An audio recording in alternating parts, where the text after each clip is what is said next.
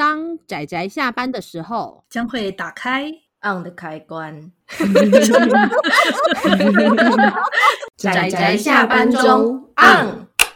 各位听友，大家好，欢迎收听仔仔下班中，我是大酸梅，我是拉奇，但在今天的深夜食堂里，我叫软绵的鳕鱼干。欢迎大家来到大酸梅的深夜食堂。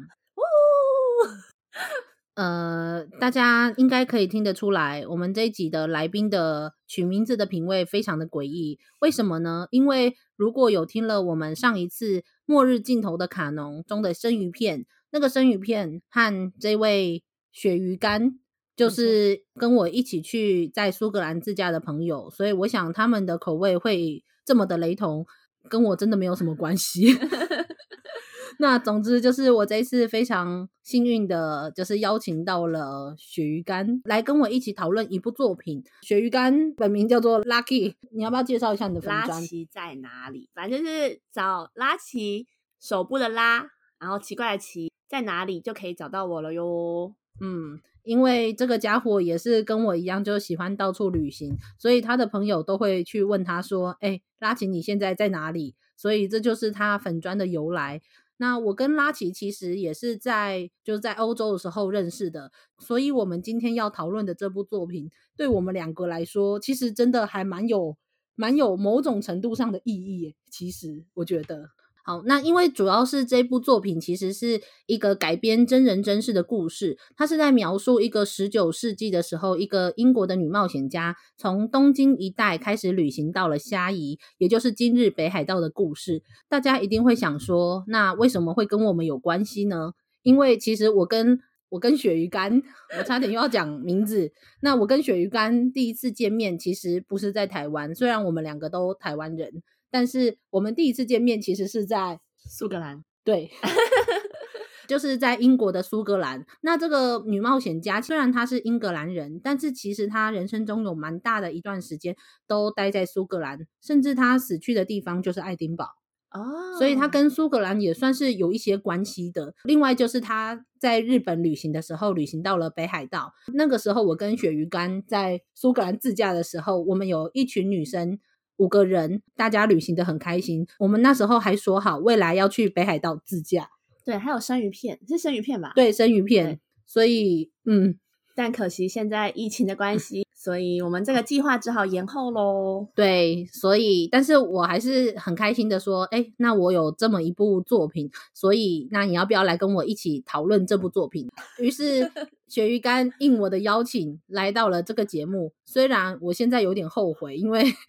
因为鳕鱼干这个名字，但是。大家可能听到的时候是我已经剪辑过后，但是我中间已经太多次直接叫他本名了。这个家伙真的很麻烦。我们这次要讨论的作品叫做博尔的《东瀛纪行》。这部作品是由佐佐大和老师所画的，在日本的时候是由卡多卡瓦这个出版社所出版的作品。这个出版社感觉好像出蛮多。青年杂志向的作品，我觉得我还蛮喜欢的。在日本的话，目前已经有七册的单行本，可是台湾到二零一八年就只出到了第四本。就台湾角川，是不是可以麻烦你出一下后面？拜托，求求你们！这部作品其实是佐佐大和老师在二零一三年的时候。在卡多卡瓦这个出版社，它的杂志《哈塔》上面不定期的连载，那到比较中后期的时候，才会开始变得比较定期的隔月连载。他的画风其实很像森薰，所以如果有看过这部作品跟森薰做比对，你会几乎觉得他几乎是同样的人。所以，鳕鱼干有看过森勋的作品吗？之前有看过那个《解驾物语》，嗯，然后我觉得他的，我觉得他的画风还蛮细腻的，很多那种细节都画的很，嗯。然后这次刚好因为大酸梅，嗯、对，大酸梅介绍我看，呃，就是《博尔东瀛记》这本书，然后但我本来原本都没有发现，就是他们的画风其实，然后是刚刚大酸梅才发觉，哎、嗯，真的有点类似。而且我觉得他们这种的，呃，有点像是记录型的漫画，觉得都蛮有。嗯，佐佐大和老师其实他当初为什么会去这个杂志上面投稿，其实也就是因为他喜欢森薰，所以他是因为森薰，所以去投稿了《解假物语》连载的杂志《哈塔》，那最后也上了。所以我觉得在一部杂志上面可以看到两个画风这么雷同的漫画家，然后都在画时代，他他们其实时代是差不多，大概都是十九世纪的故事。嗯、那一个发生在中亚，一个就发生在日本，所以我觉得也是蛮有趣的。所以如果有人有买到这部《博尔的东瀛记行》的台湾的代理版本的第三集的话，里面其实有佐佐大和跟森勋老师的对谈，就是有一张纸，如果有买到的人就一定要小心。我觉得这张纸蛮珍贵的。因为他这张纸上面是森薰老师为佐佐大和老师的这一部作品所画的画，有没有完全 无违和一样？对，几乎看起来超级像。它上面也有讲到一些简单的，他们为什么会来画这样的作品。佐佐老师，我应该要怎么讲他的？大和老师吧，大和老师他选择这个题材有一个最主要的原因，是因为他说他对文明灭绝的话题非常的有兴趣，那是他自己个人的。历史观啦，因为他认为说，当日本的文化已经来到了近代，进入了明治维新的时候，那时候那时候叫做江户的日本存在的江户时代的这个国家也一度毁灭。到了明治日本，就几乎完全就是仿西洋的那种风格嘛。嗯、那他就会认为说，这也算是一种灭绝。嗯，是可以，好像隐约就可以理解他在讲他的文明灭绝是什么意思。然后他说，之后到一九四五年的时候，发生第二次的世界大战。那日本战败嘛，所以他认为说，这又等于灭绝了一次，又产生了新的文化。对他来说，这是一个文明灭绝的一个呃类似定义吗，或是价值观上面的东西。所以他想要选择的是一个时代，在进入了明治以前，真的完全就是在日本的早期的生活。然后由一个现代的人来看的话，就像好像跟外国人一样有趣。所以他就选择了这部作品，就是由英国人去看待那个时候的。日本人的生活，其实也等于说，用我们现代人的角度去看待以前江户时期的日本人的生活，就是他选择这个时间的理由。就我们其实如果没有看到这一段对话的话，应该以为说它就只是一个呃改编的作品，对吧？这张纸上虽然他们的对谈并没有非常非常的呃大，没有非常大的篇幅，可是我觉得它里面提到的很多内容其实都很不错。那中间也有提到，呃，森薰为什么会选择在那个年代的中亚时期的题材？他也有讲到，佐佐大河老师跟森薰最像的，并不是单纯说他们选择这个题材的原因，而是他们如何去铺陈他的故事。所以，鳕鱼干，你对于这一段就是他的背景，你没有想过有，既然原来这么有渊源，你觉得如何？因为我完全没有想，我那时候只有听说他是照真人真实来改编的，但我没有想过说，原来他跟三勋老师有这一段的渊源吗？这段的缘分。那这样一听就是大帅们讲后，我再回想我看《解假物语》的内容啊，跟就在看博儿的这部的内容，就突然觉得这两个漫画老师他们想要往的方向其实都是一样的。他们的目标其实都是一样的，就是想要把这些以前的文呃文化呀，然后用漫画的方式来画下来。所以我在看的时候，就越看越觉得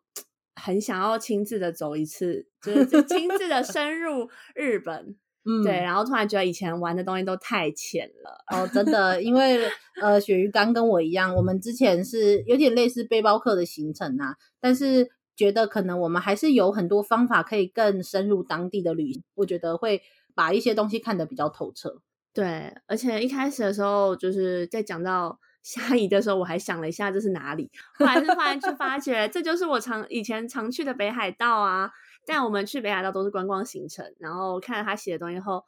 就突然蛮想要，哦，蛮想要亲自就是到北海道的乡下呀、嗯、去。走走，然后去跟当地的人讲话，这样子。那我们，因为我们一群人其实也约好了要去北海道自驾，所以我也蛮期待的啦。好啦，我蛮期待的，但是一样就是等疫情过后吧。真的，就是我们现在介绍完了作者的背景，那我们简单的介绍一下这个故事，它改编的这段历史，它的背景。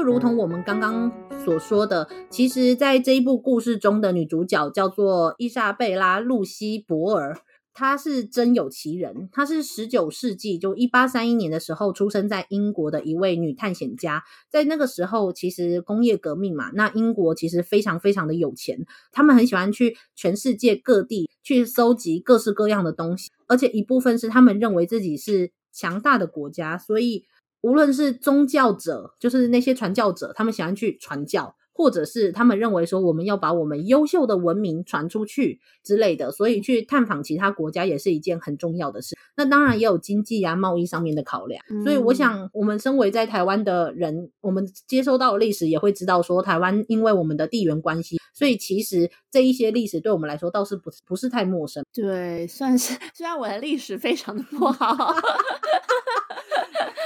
因为因为可能也以前也常看漫画的关系吧，欸、所以就是也知道了一些就是江湖的故事啊这一类的。但但我觉得每个东西再看一次都会觉得，嗯，每个漫画家去描述的方式都不太一样。嗯，这真的。其实这部漫画就叫做博尔的《东瀛纪行》嘛，它其实是。呃，这个叫做 bird，它它的英文名字的姓就叫 bird，所以就是鸟的意思，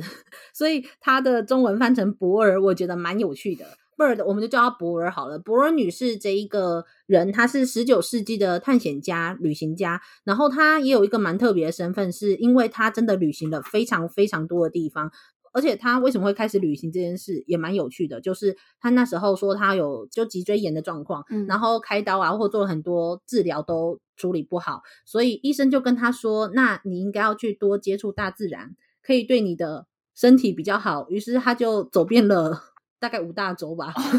的那种程度。是这样，怎么听起来哪里不太对？就就算你是要去靠近大自然，不是应该说是去什么？村庄什么践行啊，什么之类的。对，因为因为我其实也有就是腰部的问题，就是腰部受伤的问题。然后医生那时候也是叫我多运动，但我也没有因此去环游世界啊。真的。该向他看齐，向他看齐嘛？没有啦，人家是有钱人的，就是富二代，所以 重点是钱啊。但是也有一部分是他们那个时候有很多探险家，他们其实是受到很多无论是贵族或者是甚至是皇家的资助，所以跟现在我们这种到处都可以、哪里都可以去的人比起来，他们我觉得他们冒的风险跟他们要做的事情还是比较多的啦。嗯，没有像我们现在去旅行这么简单。这个女冒险家。博尔他真的去过了不少地方，他去过了夏威夷、落基山脉、日本、中国、韩国、越南、新加坡、马来西亚，巴拉巴拉巴拉，很多非常多地方。而且他其实也写了很多本书，其中一本就是我们的这部作品，它的背景就是日本奥地纪行，英文叫做《Unbeaten Tracks in Japan》。对不起，我日我英文没有很好，所以可能有点呃念的不是很好。但是有中文的版本叫做《日本奥地记行》，那他也有写另外一本，也有呃也有中文版的版本，是一位女士在落基山脉的生涯。她写的所有书中，只有这两本在台湾有代理。但是如果有兴趣的话，可以去找她的作品来看。那我有因为这部作品很好奇，我就买了日本的奥地纪行。嗯、你知道写的多可怕吗？它是那一种真的是巨细靡遗的那一种程度，拍照也不发达，不方便。那也大家旅行什么也不方便，所以它几乎是非常详细的用它的文字去记录他看到的东西。哦、就例如说，我们现在前面有一台电脑，它就会形容说，哦，这个电脑可能是用呃塑胶制的，它前面有一个几公分到几公分的。的一个发光的平面，它可以让，嗯、然后可以跟着我们手上的物体去移动它里面的环标，就那大概就是这种程度。所以就是非常，因为用文字的话就跟漫画又不太一样，所以应该文字的话会写得更细腻，嗯、应该说更恐怖一点。对，更真的是细致到有时候，例如说他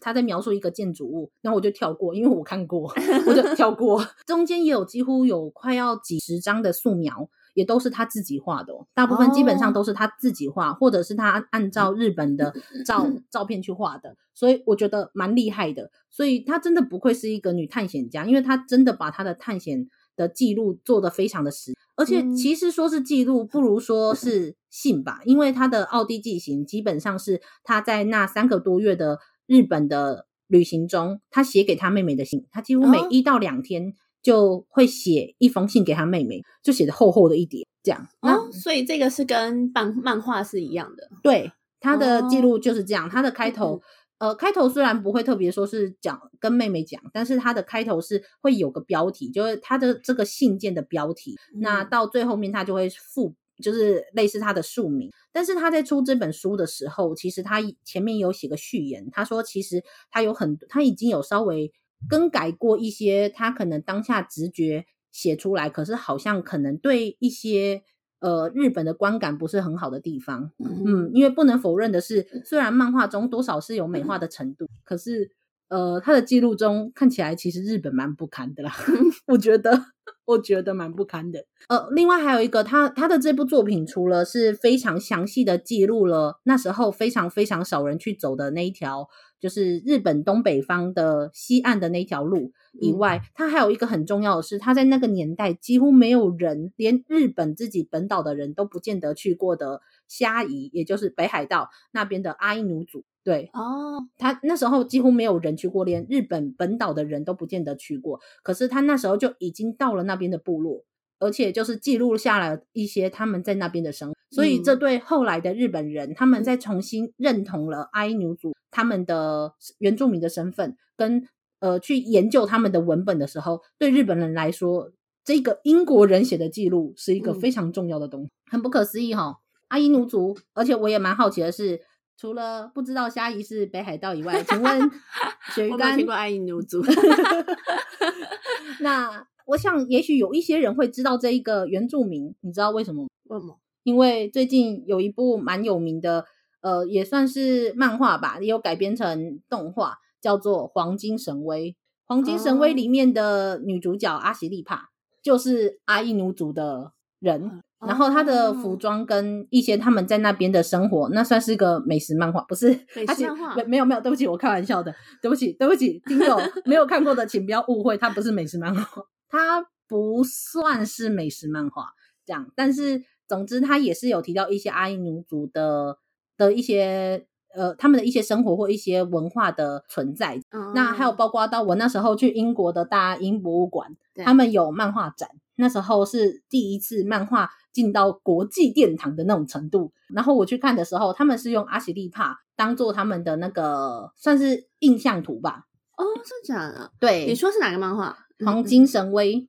那刚刚我们就基本上是把整个故事的，除了它出版的背景，还有包括到这部作品它本身改编的实际的这个背景，都大概讲了一下。那么我们接下来要讨论的就是故事的剧情的内容。那如果有看过这部作品的内容的读者，应该会应该就会知道。那我们接下来也会讲到一些剧情的部分，所以如果还没有看过的听友的话，就是记得自己去把这部作品找来看哦。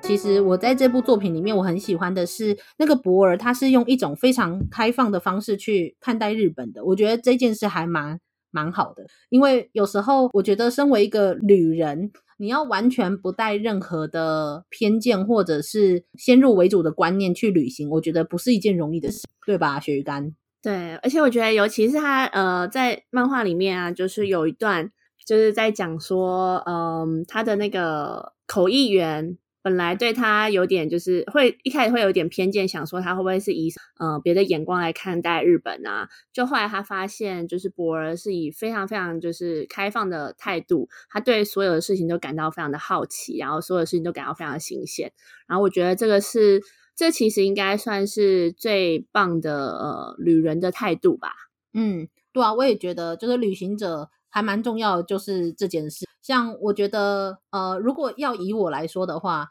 我应该最打破我的观念的，也不是说打破，就是我当初我记得我要从希腊去阿尔巴尼亚的时候，希腊的大叔就跟我说，不能去阿尔巴尼亚跟罗马尼亚，你如果去那边会被他们的人，呃，在饮料中下毒，或是把你毒昏，你就会被带去卖肾。然后我就说，呃。好像有很多人这么说，可是我觉得就是因为大家都这么说，所以我想要去看看是不是真的如同大家讲的这么危险。因为我其实不太相信，我看过一些有一些人去过的记录，我觉得好像反而还好，所以于是我就去了。那事实证明的是，虽然我的确在阿尔巴尼亚碰到一些坏人，但是不能否认的是，阿尔巴尼亚的人并没有卖掉我的肾，而且其实在那边我还感受到蛮多，你知道一种还蛮淳朴的啊。的那种感觉跟生活啦，我至少我是这么觉得，而且还蛮佩服他们的是，听说他们的大部分的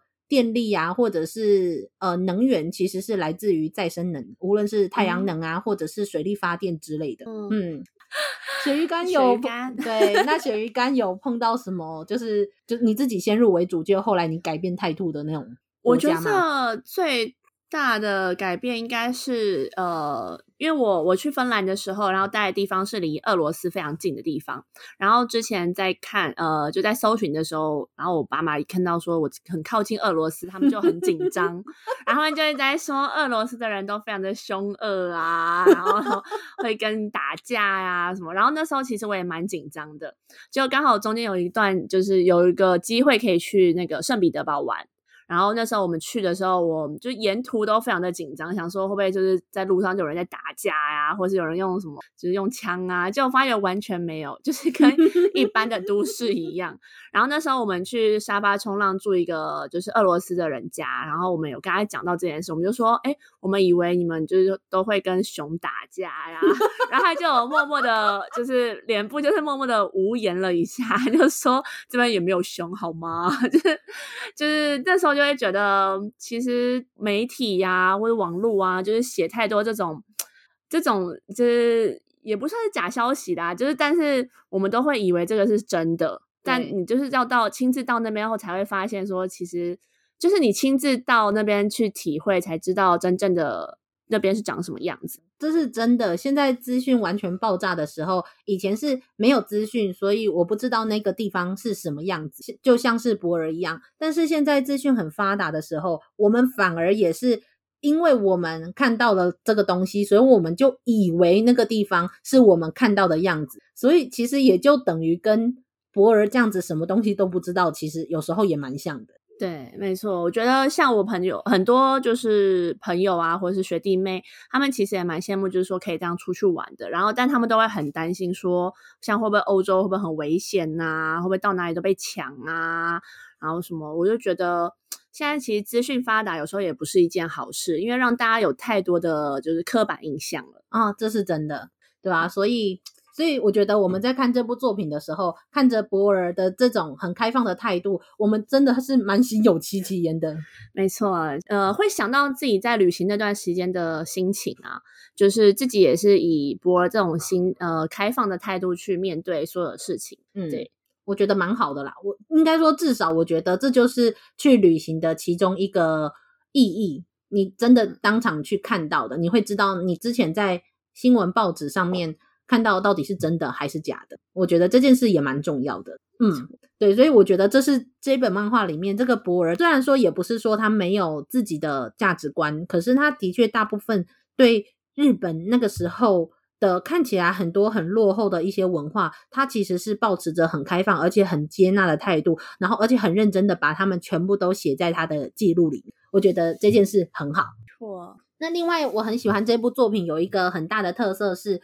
佐佐老师他在很多里面的故事场景的图片其实是非常考究的。因为我有去看这本呃故事的原作嘛，算是叫做《日本奥地纪行》。那里面博尔他真的是自己画下了数十张的素描，或者是用日本人的拍下来的照片，然后去画出来的素描。所以在这本漫画里面，它有很多的。里面的场景都是采用这本原作里面所素描出来的画去做它的背景，我觉得这个考究是蛮厉害的。我对于日本漫画家的考究的功力，真的我我不得不说佩服。对，刚刚就是大帅没有给我看，呃，那本书里面的他的手稿画的手稿，跟那个漫画里面几乎是一模，嗯，我觉得非常的厉害。对，就如果大家如果有认真研究的话，就会看到，无论是他们在路边喝茶的茶屋，或者是到第一集后半部有一个日光的东照宫的阳明门，对，它几乎是一模一样。还有包括到他们投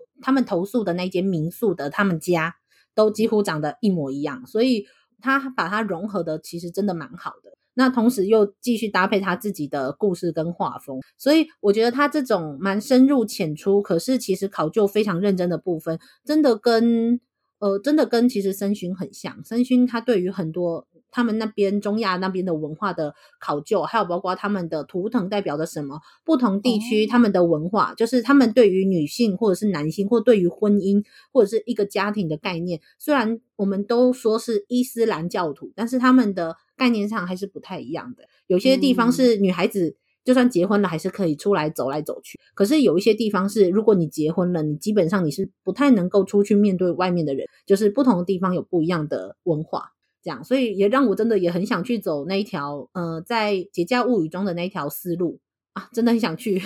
我也很想去北海道，对，我也很想去北海道，带我去，带我走。遥远的以后，带走我。哎、欸，这样是不是唱歌别人就知道我们的年纪了？那我们现在要来听，我们要来唱比较年轻的歌，不知道。我们一起学猫叫，一起喵喵喵喵喵。这什么歌啊？这什么歌啊？好可怕！好，我、哦、好了，对不起，我已经跟社会脱节了。另外一个我蛮想提到，就是我对于博尔。这故事中，这个博尔，她就是女主角。一个非常非常佩服的地方是，她虽然生活的很辛苦，就是它里面有画到非常多她在旅途中有多么艰辛的部分。嗯、无论是那个时候是大概五六月那时候的日本，所以到处都是蚊子啊，然后虫啊，可能还有什么蟑螂、老鼠。啊、对，她还有说睡睡觉睡到一半，屋檐上面的蛇有时候吃了老鼠之后过重就掉下来，掉到她的头上。就 什么啊？就是天哪，也太恐怖了吧！在原作里面的确也都有讲到这一部分，就说他的旅程有多辛苦。就算他好像在里面抱怨了不少，可是他最重要的是，他还是坚持的前往虾夷，就是他想要去的那个地方。对，我在看那个漫画的时候，看到这些的时候，我也是在那边想说，如果今天是我的话，我还会想要继续这样走下去吗？但我觉得以目前的我来说，可能有点困难。我觉得我实在没办法接受，就是睡到一半会有蛇掉下来啊，或者是跳蚤满身啊，或者是跌下来啊什么的，还要穿过水路啊。我觉得这可能有点困难，所以。嗯但大蒜们说他可以啦，呃呃，等等，那个蛇掉下来，我可能也不太行，因为最重要的不是掉下来的是不是蛇，虽然掉下来的是蛇是蛮恐怖的，但我觉得最可怕的是你根本就不知道你会不会被什么东西惊醒，对，你你怎么安稳的睡觉？没有办法安稳的睡觉，你怎么你如何去继续旅行？好啦，以我的感觉是这样，呃，但是我真的是那时候去阿尔巴尼亚的时候，曾经睡过海边的那种小帐篷。然后那个帐篷说，虽然说是帐篷，但我不知道为什么拉链明明都拉起来了，虫子啊，还有一些小昆虫还是可以爬进我的帐篷。所以我还曾经睡觉睡到一半，然后我就想说啊，用一下手机，结果光一照，然后我的枕头上，在我的眼前就出现了一只我从来都没有看过的虫子，而且大概有我半、呃、半只手指大吧。我不知道我该作何反应，所以最后我就装作很镇定的起来，拿着。书本把它接起来丢到外面去，好恐怖啊！我旅行的时候是没有碰过这种事，因为我都在欧洲的，就是国家旅行，然后我去住 hostel 什么的，也都是蛮蛮正常的。虽然可能有些脏啊或者什么，但不会有这种什么有虫啊，或是或是有什么蛇啊什么之类的。所以就是虽然好像呃那个时候旅行感觉好像有点辛苦，但比起博尔，我觉得 已经好很多了。嗯，对啦，我觉得看他那故事里面是真的好很多。如果勉强到这种程度，我还勉强可以接受吧。但是博人那个程度是真的太夸张了。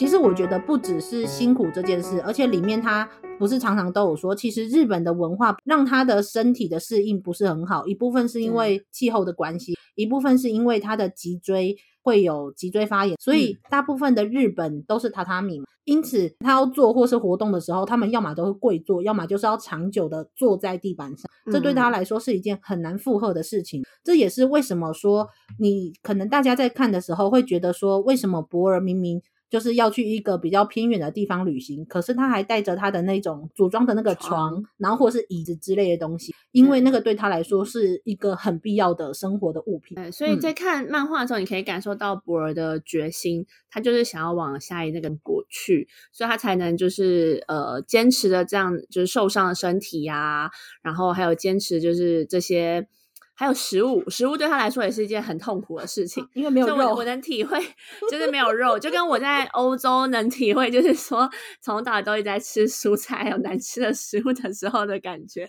真的，那时候真的是觉得很崩溃。为了要省钱，而且一部分是比较方便带，或者是比较知道能够怎么煮的食物的时候，我基本上都是买意大利面，然后就是洋葱、青椒、意大利面。偶尔的话，如果有的话。呃，买个蘑菇或番茄吧，混在一起，就大概就是这样吧。对，我记得那时候也是为了要省钱，要就是我都买了很多面包在吃。对对对。但我在台湾就是最讨厌吃面包的，但那时候为了省钱，就是只好一直吃面包。然后那时候就觉得好想念台湾的食物哦，卤肉饭。真的，我可以理解，所以我也能理解博尔。对，我也很理解。他那里面不是说，哦，终于就是我我要去新系，就是他们到某一个段落，就是他的旅程中的某一个段落，然后是个城市。那他又想着说，哦，去那边可以吃到肉啊，吃到 cheese 啊，可以喝着红茶跟咖啡，他觉得很开心。我说，嗯，我可以明白。当我走到了。比较方便煮饭，而且食物比较便宜的地方的时候，我就大肆采购买了一堆就是肉啊，然后回来就是煮意大利面，然后或者炒肉、卤肉，太开心了。对，我觉得食物其实是一个很大的、很大、很很重要的事情。真的，欧洲的食物大体上来说，我觉得没有台湾的东西好吃啦，而且台湾真的是各式各样的食物这样，所以。嗯、呃，一部分是因为我们身为旅人，我们很知道那种心。那另外一部分是我们看着这部作品的时候，我们就十分的佩服他。就算经历了这么长久，他那时候我们这部作品到第四集，目前中文有代理的部分的时候，大概是他旅行了一个多月的状况。哦，然后一个多月，哦天哪，对啊，所以一部分是我们刚刚说的天气跟他的身体嘛，一部分是食物。那另外一部分其实还有一个是。他其实不断的被呃日本的人骚扰，不是说半夜的时候，要么就是旁边都是有人在念经啊，或是讲落语啊，或者是有人在谈三味弦啊。另外一部分是还会他们那个纸门还会破掉，所以就会有一堆人都围在那个纸门外面看着他，因为博尔可能是他们这辈子唯一一个看过的外国人。对，所以，所以我能很难很难懂说，如果就像那时候我们在呃国外的时候，因为我们是亚洲人，嗯，所以其实外国人就是看我们的眼光也是有点不太一样。哦，这真的。对，对，所以我还曾经那时候在科索沃的时候，我就背着我的背包，就觉得很奇怪，为什么后面有两个小朋友跟着我？我还想说，他们该不会要偷我的钱吧？所以我那时候是把钱包都放在我前面随，就是挂在前面随身的袋子里面，而且是可以锁起来的，嗯、因为出门在外嘛，这些东西很重要。讲除了暗袋以外，还有就是可以随身拿钱的小包包，然后我就很紧张。可是我就走了一段时间，走了几分钟，发现他们还是跟着我，然后我就觉得很奇怪。后来才发现，原来他们只是没有看过亚洲人而已啊，所以他们就最后就一直靠近我，然后在我旁边走过来又走过去，就是一直这样瞄着我。最后我就拿出手机来，然后那两个小女孩大概看起来大概十岁前后吧，我就把他们这样子招招手叫过来，然后我们就自拍。嗯、我到现在还有保留那张照片，然后我觉得。就是对我来说是一个非常特别的记录哦。还有走在那个街上，一样是科索沃，嗯，被那个理发店的老板，你知道他理发理到一半，最后还走出来说：“哎，不好意思，那个我可以跟你拍张照吗？”我就想说：“天哪，人生第一次这么夯！”我听我听我朋友说，去印度也是，就是那边的人都会把你当明星一样，就是抢着要跟你拍照。真的好好好奇哦！听说伊朗人呃，伊朗人好像也蛮热情的，也蛮接受，就是很喜欢跟你一起拍照，嗯、这样子听说啦。因为在欧洲，他们很注重肖像权这件事情，对，所以其实你有时候甚至在街上是不能够乱拍的，对。但是结果没想到，反而是我们在那边走着走着，被人家说：“哎，我可以跟你拍张照吗？”的那种感觉。所以，呃，不过我觉得那再怎么样，也就只是拍张照。可是博人那个真的是有点夸张，嗯、根本是干扰你的休息啊。而且我觉得有一段看了有点点难过的是，他去一个村庄，然后那个村庄的就是大大小小都生病了。嗯，对。然后他帮呃他帮助了一个小女孩后，结果没想到晚上就全村深受。儿子儿子，哦，然后你还记得吗？对对对对，他还哭。对对，就是以为是她是女生，就发现是男生的一个 角色。对，对。然后半夜的时候就发觉全村的人就是都来了。对，早上都来了，因为。呃，因为他那个时候在旅行中还是有带一些简单的药物啊。那个小男孩他其实是会咳嗽的状况，所以他就使用了一些些药物。没想到就顺利的帮这个小男孩之后，其他全村的人都觉得说，他们也希望可以有人来治疗他们身上的一些疾病什么的。所以，嗯，就其实蛮难过的啦，真的，唉，嗯。突然就觉 得说，突然哀伤了。对，因为就觉得 我有时候，因为我因为其实我有类似碰过这种情，因为我那时候是在希腊的岛上，嗯、那时候那个我无意间订到了一个非常荒凉的地方，嗯、一个山城，真的是什么都没有，连景色都不都没有，不好看的小山城里面，交通非常的不便利，所以我就住到了我的那个 Airbnb 的家里，就那个 Airbnb 的 host 他。就是那个主人，他其实不住在那个地方，那是他阿妈家，他把阿妈家的其中一个房间给你，就是拿出来，就是要赚钱，所以我就跟我就住在了他阿妈家。可是他阿妈家的那个阿妈跟那户跟照顾他的看护大姐都不会讲英语，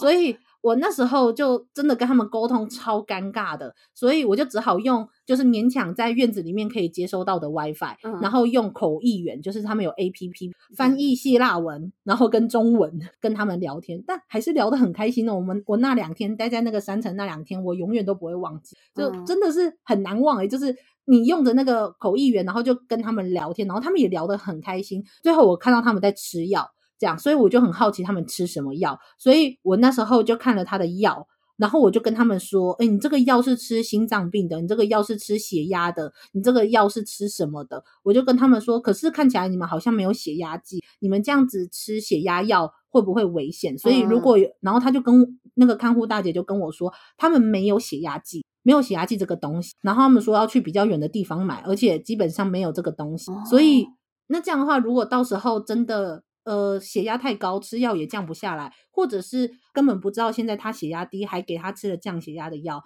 那是不是到时候会有什么危险？嗯，但是没有办法，因为那个地方不像台湾一样是个医疗资讯很发达，而且很容易买到医疗资源的地方，嗯，所以我也没办法说什么，所以我就只好跟他们说，所以如果一旦头晕不舒服、胸闷、恶心、想吐，一定无论如何还是要去看医生。嗯，就是在那个当下，你就会发现到，真的有时候。人是很无力的啦，就是在面对一些身体的状况的时候，甚至就算有一些有一些知识，其实我们真的也帮不了他什么。所以我那时候在看博人那一段的时候，他发现他帮不上忙的时候，我我觉得我也帮不上什么。就跟之前去那个呃，另外国际职工一样，就是你说新疆那个，对对对，新疆的，因为新疆那时候是其实是陪小朋友啦，但你就知道，其实你去当国际职工，你并不能解决他们真正根本的问题。嗯、没错，没错，真的、嗯，那你只能用陪伴的方式，但那个时候我觉得内心的无力感会蛮大的。嗯，但是我觉得。如果说我们真的对他们做了什么，我觉得还是我们从中学习到的东西比较多吧。我我就真心的感受到，嗯，嗯，台湾真的是一个很很很富庶的国家呢。对，它不是说哦，所以我们赚的钱很多什么的，而是而是如果以一个平均的生活标准跟品质来说，其实我们可以受到的照顾跟得到的支持还是比较多。那当然还是有很多人啊，可是就是很多人可能还是过着没有那么好的生活。我说的就只是一个大致上。好啦，那基本上我觉得，呃，故事中我们还蛮有感触的地方，我们也讨论到一个段落了。我们对博尔最佩服的一点就是，其实虽然他过得很辛苦，而且他在很多地方都感受到很无力，可是他还是坚持着要去面对这一些他觉得不开心的事情，然后坚持走自己的道路。而且它里面不是还有一句话吗？他那时候跟他的口那个翻译员伊藤贺吉有讲说，他说没有人想走的路径才有去走的价值。对，那时候就哇哦，真的超级同意，就很很不想去那些都已经变成大众的观光景点啊。对，懂。现在商业气息。现在我觉得现在留在台湾的时候也是有这种感觉吧，就是。嗯我宁愿想要去呃，可能是不同的地方，然后是没有什么人开发过的地方，然后才会觉得说才有去开发的价值。然后我已经不想再去什么玻璃鞋教堂啊，哎，这又被指名道姓，好针对哦，就一些人造的地方，我宁愿想要去没有什么人知道的秘密景点，但是。说是这样说了，但是我不能否认的是，我觉得有一些景点它被造出来，还是有一些意义。就是有一些人喜欢比较安全的人造的，他们觉得可能比较减少一些，呃，他们比较没有那么未知的地方，他们可能会比较害怕，不敢去啊。Uh... 我在猜，可能我觉得可能不同的景点符合不同人的个性，但是我不能否认的是，以以我来说啦，我还是比较希望去走一些，至少我我不想要看到都是。大家在网络上这么写，然后我就去这个地方看，跟大家讲一样的事，就这样。嗯嗯，我还是比较希望去走一些比较不一样的地方，所以也就是也就是为此我才跑去走巴尔干半岛。真的对我来说，那一段日子真的是虽然有一点。嗯，那真的发生了很多问题，但是对我来说，真的是一个很很重要的一段大冒险吧。对我来说，很像大冒险。我也好想去巴尔干半岛。对，鳕鱼干那时候就也说他好想去巴尔干半岛，但是因为被我，他那时候是去克罗埃西亚嘛，最近的应该就是克罗埃西亚，因为时间也不够，所以南南欧的部分就只有去到克罗埃西亚，然后我也舍弃了意大利跟西班牙。哦，意大利，意大利。但觉得，但但克罗埃西亚我也是蛮的玩的蛮开心的，因为、哦、因为就是我我有特别去了另外一个岛，网络上我记得那时候看只有一两个人写过的网志。但我自己就是觉得，因为那时候看有人说那个是《妈妈咪呀二》的拍摄景点，嗯，然后我就特别就是找了船，然后去那边，然后也是一个人住在那边，所以那时候我听说整岛上好像那时候只有我一个亚洲人，对，我。懂，但我就然后但在那边可以租机车环岛，哎，就是第一次就在欧洲这样骑机车，哦，我觉得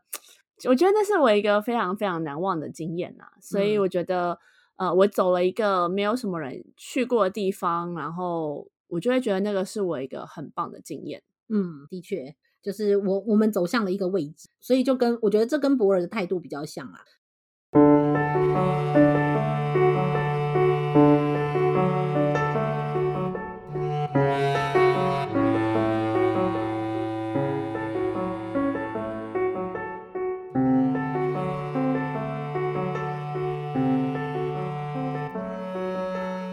也不是说，所以这部作品可能都像我们讲的这么好。它其实也有一些中间我觉得蛮多摩擦跟冲突的地方。例如说，他跟伊藤贺吉，也就是他的口译员，这也是历史上真有其人的一个人。那在跟他之间，他们讨论了一些，碰到了一些文化的算是冲击吧，连甚至伊藤贺吉自己都受到了冲击的某一些东西。所以他们那时候就有很多的算口角吧，就是一些对话上面的摩擦。那其中有一个就是在讲混浴的浴场这部分，因为那个时候好像是呃，在日本的某一些地区，乡村地区，其实几乎大部分的人都是光裸大半部分的身子，所以他们在泡澡的时候几乎是男女混浴的。虽然说他们呃在原作里面，他们其实是面对面。他们是分两，他们是同一个浴池，但是女生在一边，男生在一边，但是他们的确也是混浴的这种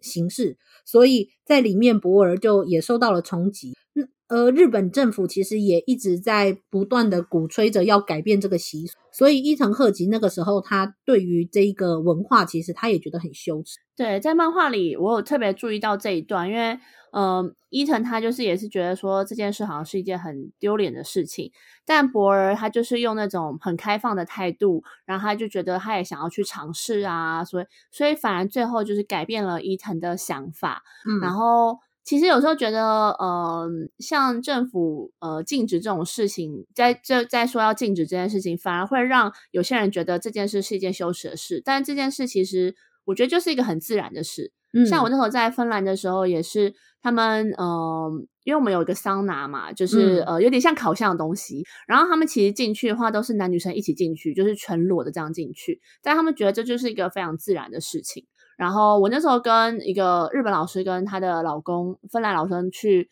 呃，露营的时候也是，他们就是说他们要去游泳，他们就直接脱掉衣服。那时候我其实有点，我那时候其实蛮震惊的。但我觉得这就是一个，我觉得反而是当你觉得羞耻、你觉得呃很尴尬的时候，那个才是怪。但如果你觉得很自然的话，嗯、其实这件事就是一件很自然的事情。嗯，对，真的。呃，我那时候说我在阿尔巴尼亚那边的海岸旁边嘛，然后因为它的海水真的超漂亮，那是我这辈子看过最美丽的海水了。所以那个时候有很多呃从欧洲各地来的呃也算是志工吧，跟我一样待在那个海边的营地。例如说做完事情的时候，他们就会想要去游泳。他们游泳的时候，当然就男生可能脱到只剩一条内裤。我还记得那时候我说，因为我没有带我的泳衣，结果没想到我旁边的那一个我也不知道是哪个国家的一个女生就说。啊，你就跟我一样这样下去游就好啦。然后他就把他的衣服全身脱光，只剩下一条内裤，就下去游泳了。那另外一个捷克来的女生，她也在那里做太阳浴，所以她就直接把她的胸罩直接脱掉。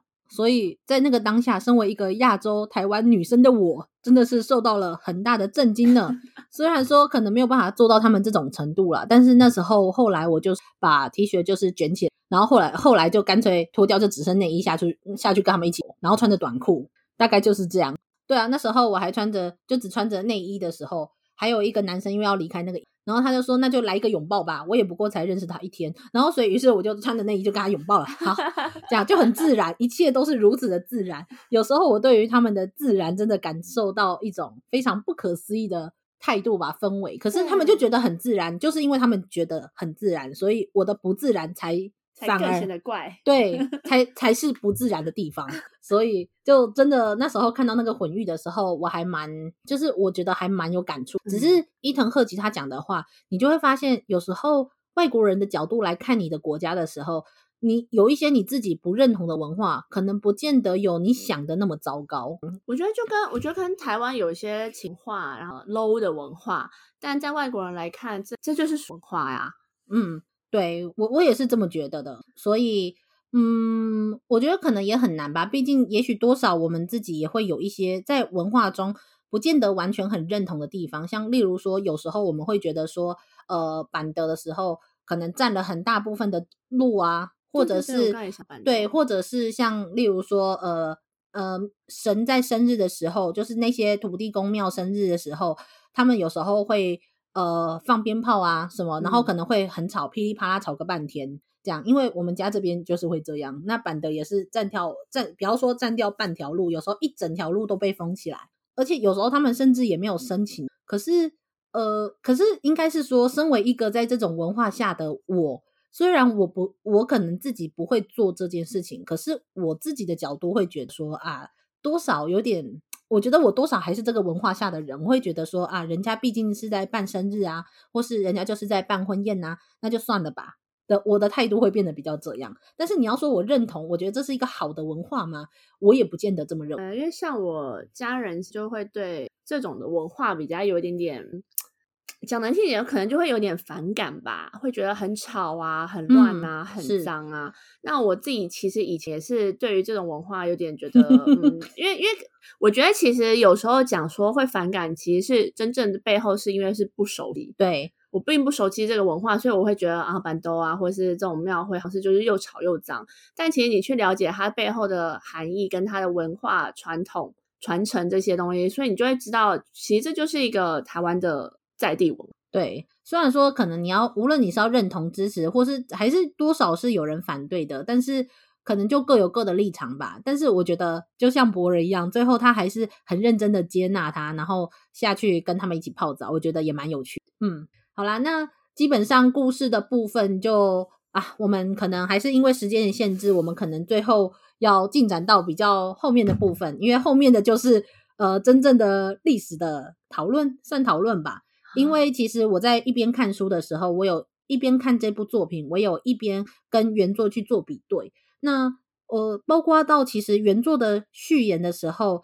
呃，博尔其实自己就他说，其实他对日本大致上其实并没有感受到那种很正面的喜爱。他是说，他并没有像很多人觉得说来到了一个童话国度啊，很不可思议的奇幻国度啊，那种充满欣欣喜若狂的感觉。但是他也一样的认同说，这个国家其实有一些东西是值得探访的。你如果去看了原作之后，你会发现，其实漫画家毕竟可能是日本人，所以他多少是美化了。博尔在这段记录中对日本比较负面的形容的那些东西，对，所以像例如说，我们那时候就有说到，呃，在里面甚至漫画里面有提到，原作中也有提到，他说日本人很谦逊有礼，但是如果你实际上去跟他们讲话或是接触，其实他们很容易骗你，嗯，嗯，所以他说日本人其实非常非常喜欢儿童，就他只要有小孩出现。他们就会很喜欢，然后去照顾他啊，抱抱他，摸摸他什么之类的。但是他会觉得说，如果是欧洲的儿童，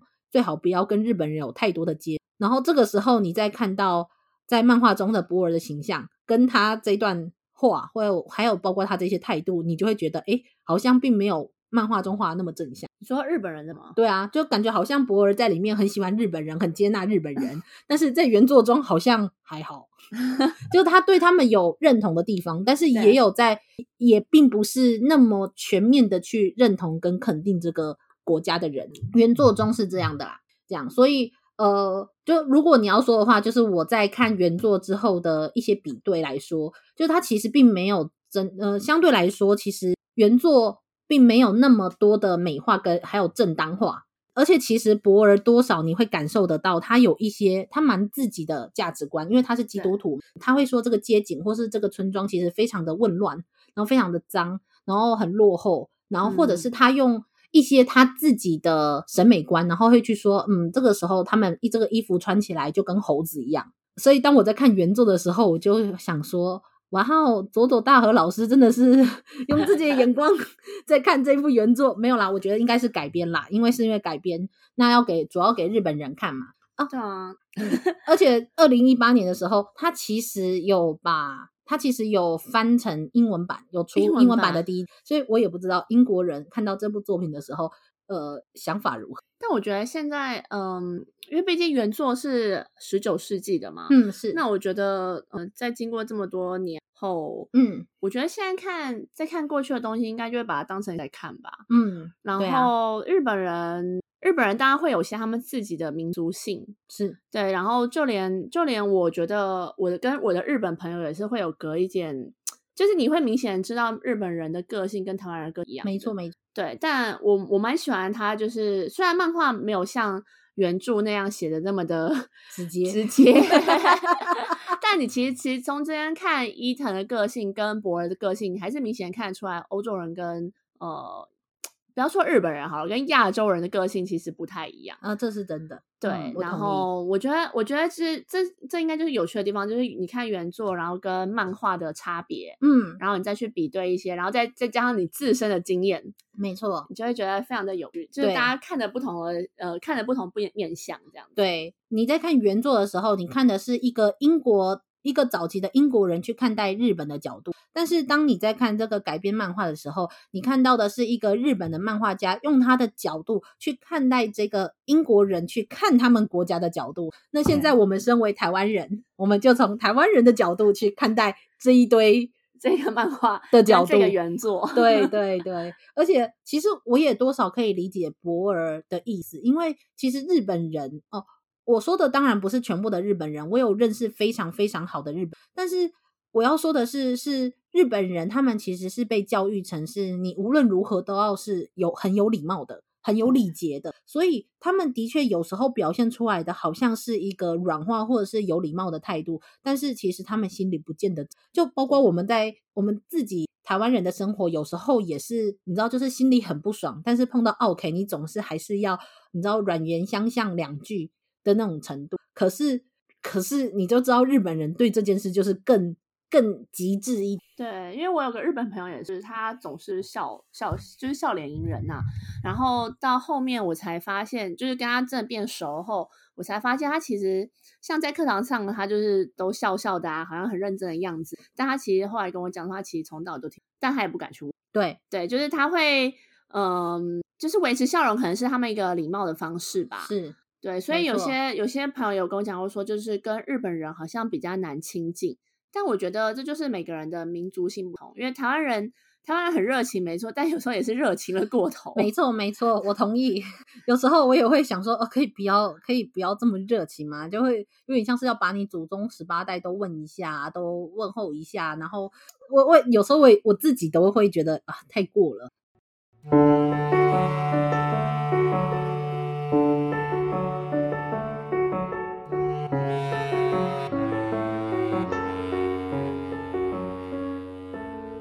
另外一部分是它的呃漫画跟原作来说，其实它要简化一些细节，例如说他们在旅行中可能是在不同村庄发生的事情，他会把甚至可能已经是比较后段的旅行中的村庄发生的事情，他会把它就是截取一些截取一些元素或者是呃一些细节，那就跑就把它放到了前面的，就是目前我们看到的四本的故事当中，像无论是。呃，可能是蛇的部分啊，或者是到一些，哦，我一时还不知道怎么举例，但是就是你会发现，它其实在一段旅程中，可能发生了五件漫被漫画画出来的事情，但中间可能会有两件到三件，可能是在其他的呃其他的段旅程中发生的。哦，但是因为它的原作真的是太细太细碎太繁琐了，就像流水账一样，哦，所以。呃，所以在看漫画的时候，的确会比较精彩，会比较戏剧化一点。这样，这样我可是我觉得这多少是一个你要把它变成一个大众娱乐产业的作品，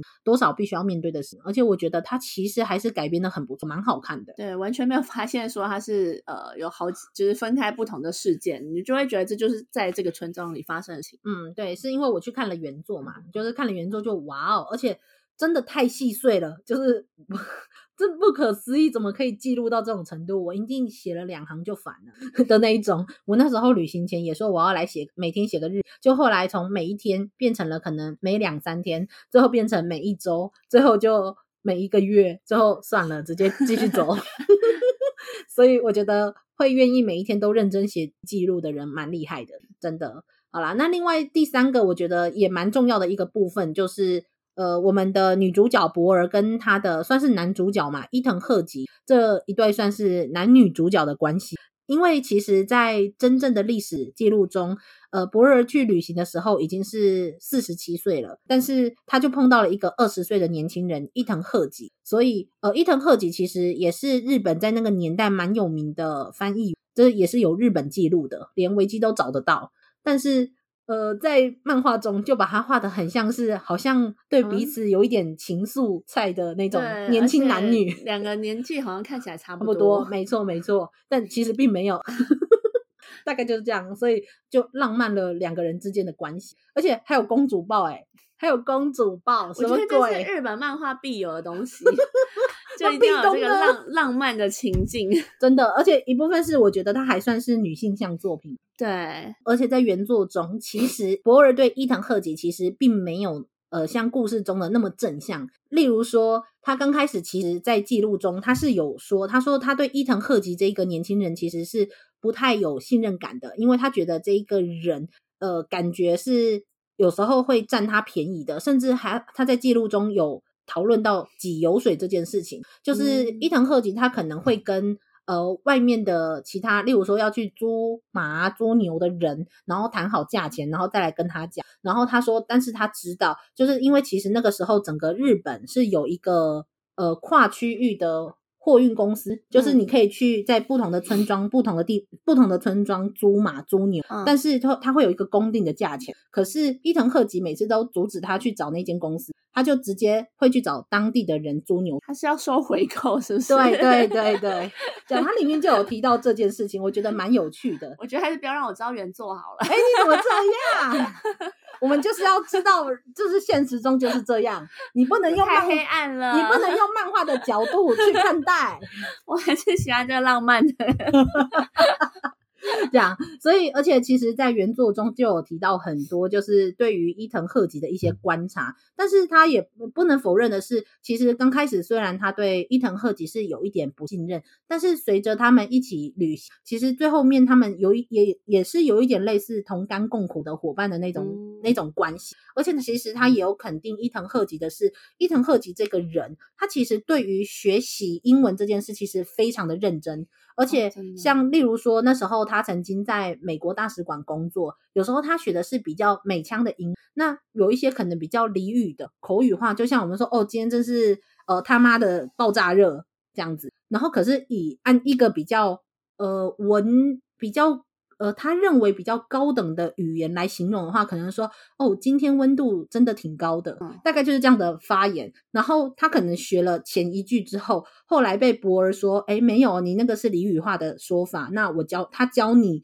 另外一个比较呃，算是有礼貌的比较。优雅的说法的时候，他就再也不会再去他学到的地方。哦，漫画里好像有讲到这个嘛，嗯、所以他好像是问说 What a beautiful day。嗯，对。然后他本来 A devilish day，对，A devilish high day，a fine day，嗯这样的那一段，对，是没有错。然后他的确在他的记录中有写，那他有观察说伊藤鹤吉是一个其实非常认真的去学习英文的这个人，也我觉得也是因为这段子的磨练，所以他才呃，他才比较喜欢。应该是说他才比较能，他才成为了一个我觉得比较有名的翻译，会被人家记录下来的这种程度，因为他很认真日学。那另外一个就是，其实在里面伊藤鹤吉好像在漫画中是一个对自己的文化不是很有自信，但是其实在原作中，他其实是一个爱国主义，他会提到很多，他认为说，虽然说我们要。日本要跟或者说外国学习一些东西，但是他也认为外国也应该跟日本学的这种程度，嗯、所以我觉得其实蛮有趣的。看漫画就好，对对对对对对，看漫画就如果你想要看唯美浪漫的呃男女主角关系，你就看漫漫画；但是如果你想看一个想被破灭的话，就看漫画。对，对，如果你想看真正的。记录，然后想看看这一个人，就是你可以看看小说，而且小说中像漫画中的第四集，他不是有提到说，就他把他写的很浪漫，就伊藤鹤吉，他不是觉得说前面好像是说，因为他是为了十二每一个月的十二块美，可是前面之前有一个人已经聘用他是用是聘用是用七美金，然后但是他挑到了十二美金这边，但是漫画中不是就画的像是说，因为其实他亲眼看到的是。博尔比较肯定他的国家的文化，然后他希望可以宣扬自己国家，就是希望可以去推崇自己国家，所以他才选择了博尔。但是在原作中，你要听原作吗？嗯，好了，我直接跟大家讲，原作中隐瞒这件事，隐瞒到了最后面，他们到了北海道，就是然后那个时候博尔就有说他自己，他觉得非常的不开心，就是因为他其实有点生气，他说你怎么可以骗我骗这么久？而且他觉得，而且对方。是一个植物植物学家，嗯，就是想要来日本搜集植物学的一个，算是植物猎人的一个身份。那在他在当时也是一个非常非常有名的一个人，所以他还博尔有在原作中就说，他觉得对这个人真的很抱歉，所以他还在想说要怎么样可以让伊藤鹤吉回归到查尔斯，就是那个。植物猎人的身边，所以所以原作也有一样有打他。啊，没有没有，他里面没有提到这件事，因为在漫画中是他想象出来的故事，但是在小原作中就只有提到，就到了比较后面的时候，他才说。哦，一就是对于这件事我很生气，因为伊藤鹤吉他没有告诉我说，其实已经有人聘用他了。哦，但是因为我给的薪水比较高，所以于是他就跳槽来我这边，所以造成人家的困扰，他觉得很这样。嗯、但是这部分也只提到这样啊，没有提到那么。对不起哦，真的是打破了你浪漫的想象，哦、所以你就知道我在看原作的时候，我就，可是你不觉得更有趣了吗？哇哦，原来从日本人的角度，他想了这么多这两个人的故事，可是其实原本的样子并没有。并不是这样的，就很有趣啊！所以我就说了，佐佐大和他是融入了很多他自己的价值观，而且他不是就有说嘛，他其实就是对文明毁灭的话题其实非常的有兴趣，所以他在第一集的时候，他就有提到，就是那个叫巴夏里吧，那个夫人，他就有提到说，其实日本现在的文明就正在毁灭当中，所以他相信要有一些人去记录下这些。这样，你不是说你很喜欢那个夫人吗？哦。对啊，因为我觉得他蛮帅气的，然后他也是很支持博尔做这件事情，他跟他的老公蛮支，所以就会想到其实会自己呃延伸到现在的台湾也是这样子吧，因为其实有很多的文化开始逐渐消失。那有没有人有没有政府官员，就跟就跟这个夫人是一样，就是政府官员是真的支持把我们的文化保留下来呢？对啊，就是就会默默的看一个漫画，然后就会想到自己现在的情景。对对对对对对，这也是一个蛮有趣的地方。我有时候我觉得。就是虽然我们明明看的是二次元，可是我们有时候会连接到现实中的东西，或者是你有时候在三次元在现实中看的东西，你又会连接到你很久很久以前看的可能某一个故事中的某这样，这是我觉得看漫画其中一个非常有趣的地方。所以这就是为什么我这么喜欢这部漫画，还邀了呃来邀了鳕鱼干。哦，又要讲本名，就邀了鳕鱼干来我的节目跟我讨论。哦，最后面有一个，就是另外一个最后面想要提的，就是虽然这些东西都让人觉得很奇妙，但是因为有一些对我们来说很习惯的东西，像包括我们去看说，哦，榻榻米对我们来说可能是一件很常见的东西，因为就是日本人的文化。但是这看在那个年代的英国人的眼中，他就会觉得很不可思议。像包括他要进进到屋内的时候要脱鞋子。对他们来说，这真是一件非常奇怪的事。所以我觉得，就是你会看到，在那个时候，外国人的眼中看到的国家，他的心态原来是觉得这么的不可思议。呃，我自己看也多少还是有点不可思议啊，就是一百多年前的那个样子。对，在比对现在日本人就啊，明治维新了嘛。对，现在如果如果我进到书里面去看到那个时候日本的话，我应该会觉得非常的傻眼吧。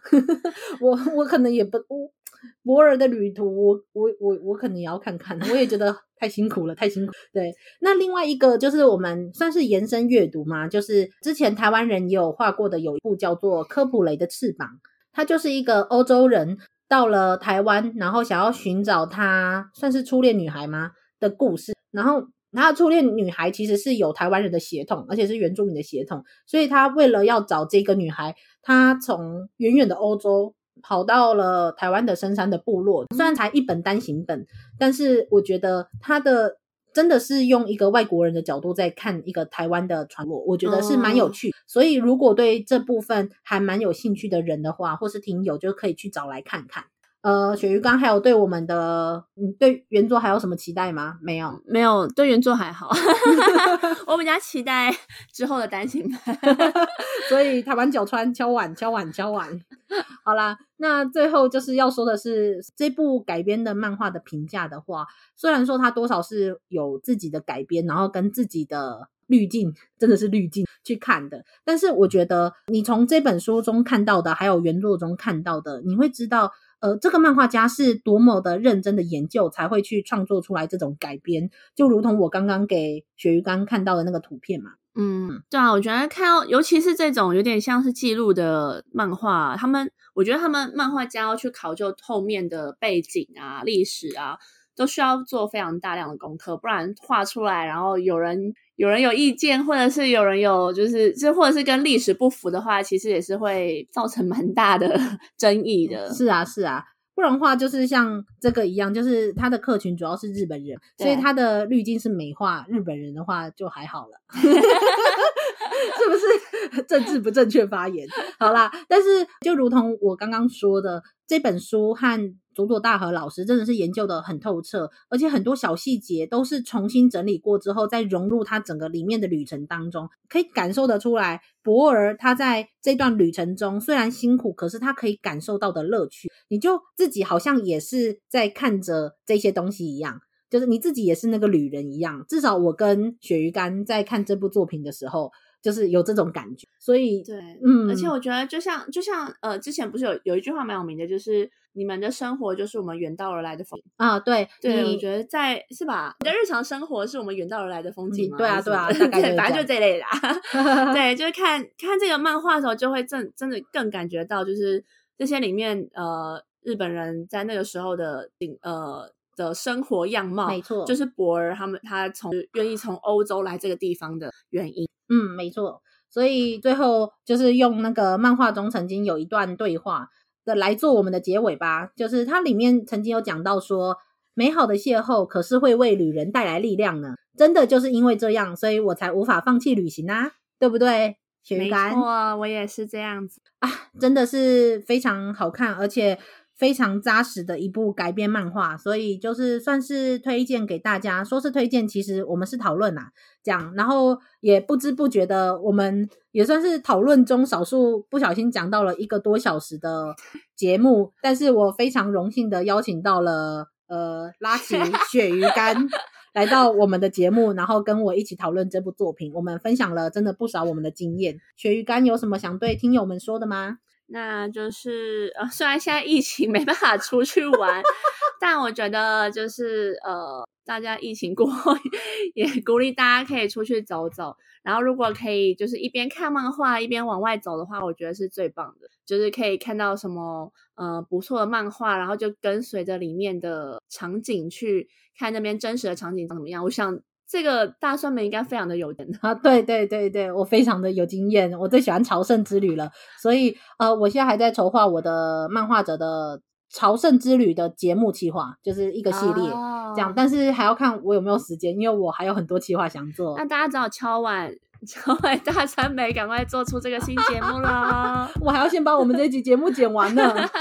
好啦，那么就是那还有什么想说的吗？那就谢谢大酸梅邀我来这个这个就是这一集的 节目里，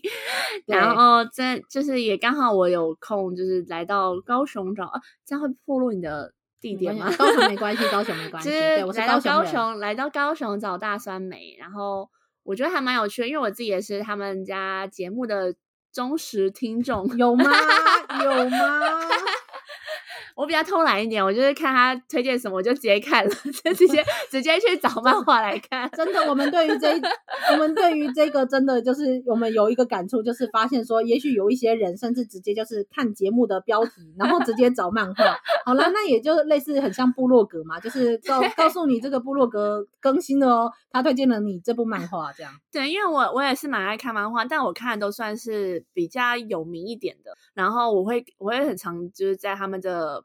他们的节目的标题 标题看说有什么新的漫画可以可以去看，然后目前为止看他们介绍的，我都觉得蛮有的，就是蛮蛮不一样的漫画，所以大家就是要再多多支持他们哦。哦，是啊，跟他一样，就是不用听哦，不用下载哦，不行啦，不行，还是要听哦。哦，真的哦，谢谢哦。好了，那。我们的今天的讨论就算是到这里告一段落。好，那如果想要听一下就是拉奇鳕鱼干他之前的国际志工的消息的话，之前他有受邀去其他的 podcast，就是也有接受访问，所以可以直接打一下，就是拉奇芬兰呃教中文是吧？国际志工对这些关键可以找到了，对关键字，对我那找不到的话就到我的粉丝团来找我吧。对对对，嗯，我因为毕竟。毕竟，我如果在这里宣传了其他的 podcast 的节目，我怕会被我们的小伙伴打，所以就不好意思，我就不跟大家讲频道名字。但是大家欢迎自己去搜寻这些关键字，就可以找到那集 podcast，听一下，